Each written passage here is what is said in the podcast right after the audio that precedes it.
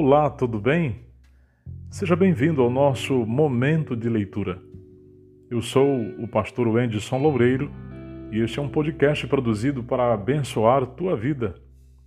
Sonho em ver o povo de Deus reavivado até a volta de Jesus Cristo, o nosso Senhor. Desejo que esta mensagem contribua a fim de que você prossiga dando passos firmes em seu crescimento no reino de Deus. Esta é uma série de 21 episódios onde ouviremos o livro Primeiro Reino, de Josanã Alves. Capítulo 13 O verdadeiro final feliz. Eleanor Roosevelt nos diz: A coisa mais importante que há em qualquer relacionamento não é aquilo que se obtém, mas aquilo que se dá. Oswald Chambers nos diz: Com Cristo, não é o quanto damos, mas o que não damos é o verdadeiro teste. Vamos ser sinceros? Você não acha que está faltando alguma coisa na história da viúva? Leia novamente o relato em Marcos 12, 41 a 44. O que está faltando nessa história? É claro, um final emocionante. Não quero ser desrespeitoso com a palavra de Deus, mas você não acha que uma narrativa de entrega tão grandiosa merecia um final mais impactante? Afinal, ela entregou tudo o que possuía ao templo do Deus de Israel. Será que a história não ficaria melhor com um final que não deixasse dúvidas sobre as vantagens de se imitar a atitude dela? Talvez um final assim. Da sua pobreza, a viúva entregou tudo quanto possuía, todo o seu sustento. Mas, assim que saiu do templo, ela recebeu um telegrama informando que um parente milionário havia morrido e que ela era a única herdeira. Assim ela viveu o resto de seus dias em riqueza e fartura. Ou poderia ser um final assim: Da sua pobreza, a viúva entregou tudo quanto possuía, todo o seu sustento.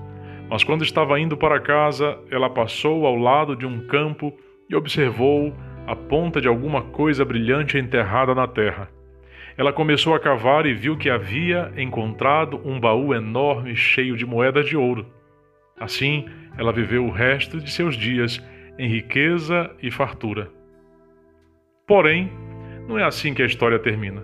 Se você observar bem, após fazer uma entrega completa, a história dela simplesmente tem um ponto final. E o verso seguinte diz que Jesus saiu do templo. Marcos 13, verso 1. O relato simplesmente diz que ela entregou tudo o que tinha, todo o seu sustento e ponto final. Sabe por que a história termina assim? Porque é assim que a fidelidade a Deus funciona. Fidelidade não é uma moeda de troca pelas bênçãos de Deus. Não posso pensar biblicamente e ainda defender a ideia de que Deus está em dívida com alguém que decide entregar completamente a Deus e a sua causa. No entanto, você pode até discordar dos finais opcionais que eu propus para a história da viúva, mas imagino que você concorde que, como seres humanos, temos uma mentalidade de troca no relacionamento com Deus. Nossa mente funciona assim: faço boas coisas na vida cristã, obedeço ao máximo o que é esperado de mim e por isso mereço receber bênçãos e cuidados divinos.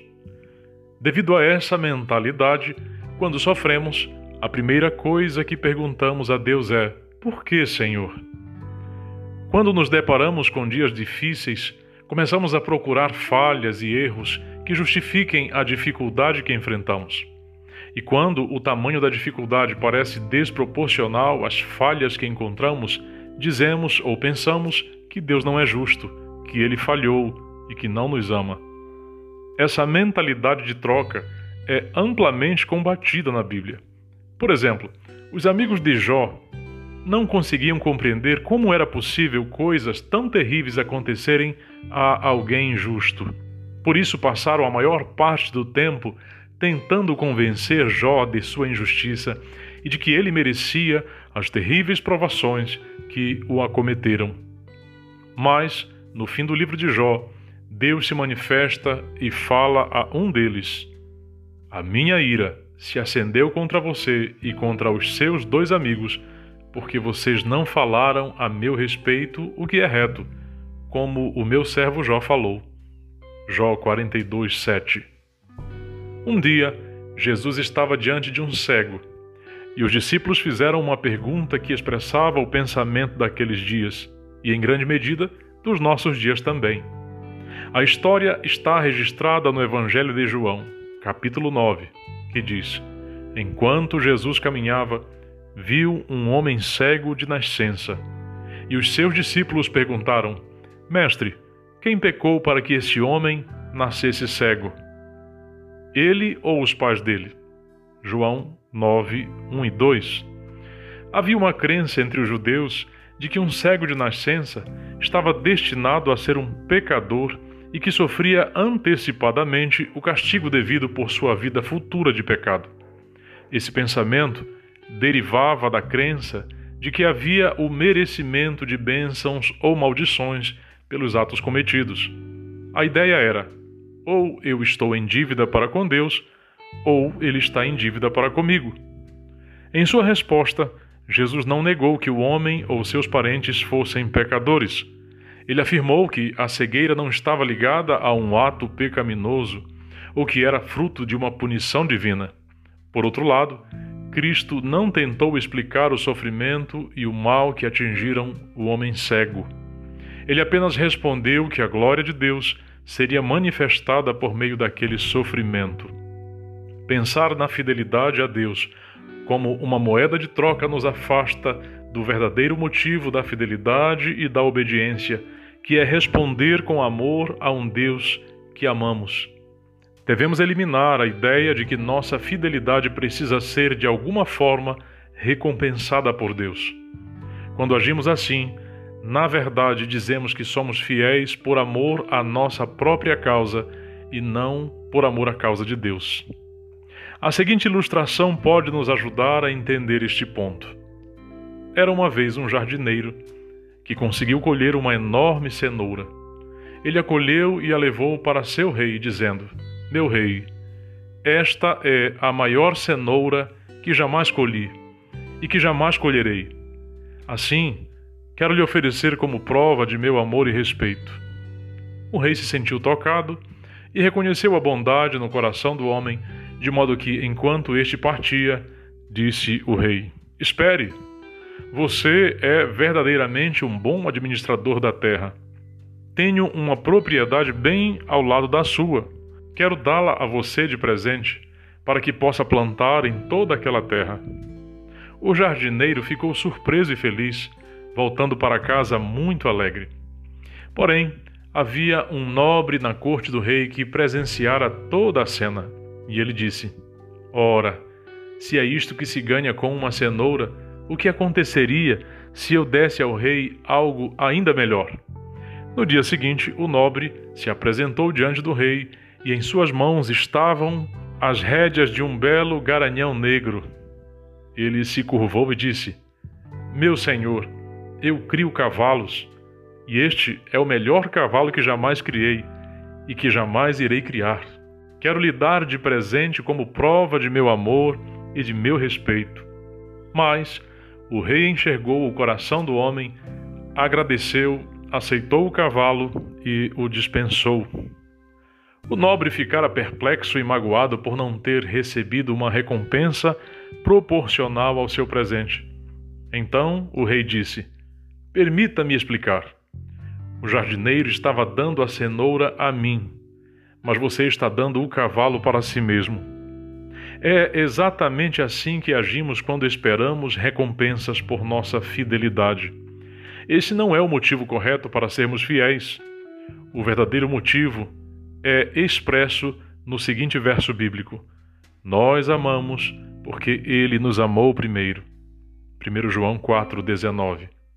Este verso deveria estar em nossa mente cada vez que obedecemos a Deus ou somos fiéis a Ele. Nossa fidelidade é apenas uma resposta ao grandioso amor e à fidelidade que temos recebido. Fidelidade, na verdade, é um exercício de memória. Precisamos olhar para o passado e perceber o que temos recebido de Deus para poder responder em fidelidade.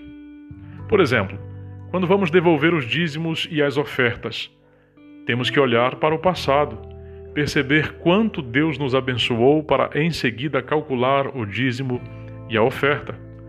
Biblicamente, ninguém pode devolver dízimos e ofertas olhando para o futuro e prevendo o que receberá de volta. Só podemos devolver o que já temos.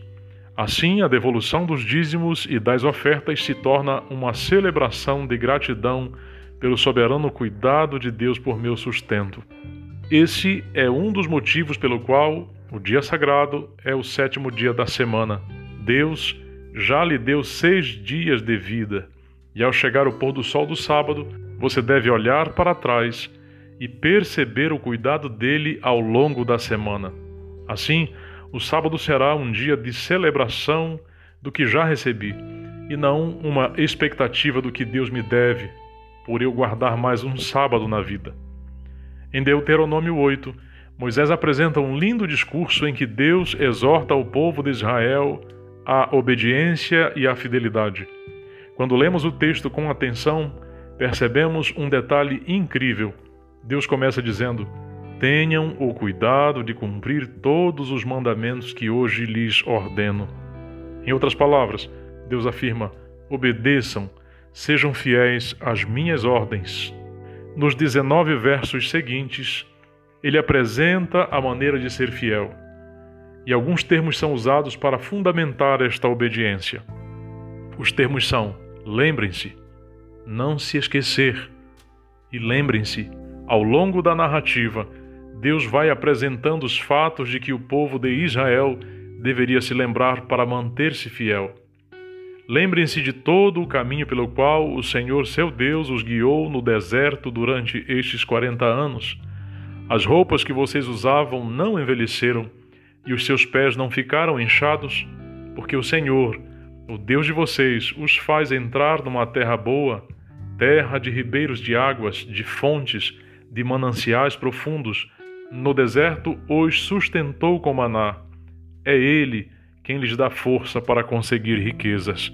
Deuteronômio 8, 2, 4, 7, 16 e 18. Todo cristão deve fazer esse exercício de memória antes de praticar a fidelidade para com Deus. Costumo dizer que todo fiel tem uma linda história para contar sobre o que Deus é e faz em sua vida. Deus também apresenta em dois versos as consequências de esquecer das bênçãos e dos cuidados já recebidos. Tenham o cuidado de não se esquecer do Senhor, seu Deus. Não aconteça que depois de terem comido e estarem fartos, depois de haverem edificado boas casas e morado nelas, depois de se multiplicarem o seu gado e os seus rebanhos, e aumentar a sua prata e o seu ouro, e ser abundante tudo o que vocês têm, se eleve o seu coração e vocês se esqueçam do Senhor, seu Deus, que os tirou da terra do Egito, da casa da servidão. Deuteronômio 8, de 11 a 14. A infidelidade é resultado do esquecimento, pois a infidelidade tem memória curta. Já a gratidão e a fidelidade conseguem se lembrar de tudo o que já receberam e respondem à altura destas lembranças. Por isso preciso repetir e enfatizar esta verdade para que você nunca esqueça. Fidelidade é um contínuo olhar para o passado e se lembrar das bênçãos recebidas para responder à altura do que já recebemos. Hoje quero convidar você a terminar a leitura deste capítulo fazendo uma lista das bênçãos e dos cuidados recebidos que o inspiram e levam a responder em obediência e fidelidade. Vamos orar? Ó oh, Pai querido, se estamos aqui neste momento, vivendo este instante, é porque existe um passado, e neste passado tu tens tido cuidado da vida de cada um de nós. Queremos aprender a ser gratos por reconhecermos o tudo que tens feito em nossa vida. É por esta razão que nós pedimos, nos faz lembrar as tuas maravilhas, nos faz enxergar a graça maravilhosa que nos é alcançada no dia de hoje. Nós agradecemos porque o teu Espírito opera em nós e nos faz reconhecer a tua grandiosidade em nossa história em nome de Jesus. Amém, Senhor, e glória a Deus.